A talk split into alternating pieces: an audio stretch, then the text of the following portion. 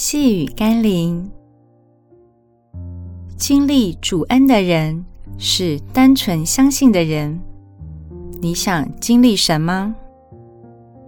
今天我们所要读的经文是《路加福音》第七章第九节。耶稣听见这话，就希奇他，转身对跟随的众人说：“我告诉你们，这么大的信心，就是在以色列中，我也没有遇见过。信心并无法量化，但从一个人的反应和态度，可以看出他里面信心的真实度。”耶稣夸赞百夫长的信心，并非百夫长读过多少圣经，也非他跟随过耶稣或受过多少门徒训练，更非因为他之前看过或经历过许多伟大的神迹，单纯只是因为他当真相信他所听闻的耶稣，并他的权柄和能力。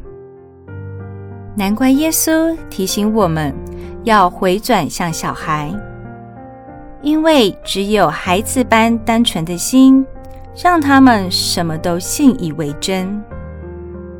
不要再盲从地追求那不存在的信心标准，还不如回归纯真的心，拿去心中的框架和牵绊，单纯地对神的话和教导。全然的信以为真，无比地照单全收。让我们一起来祷告：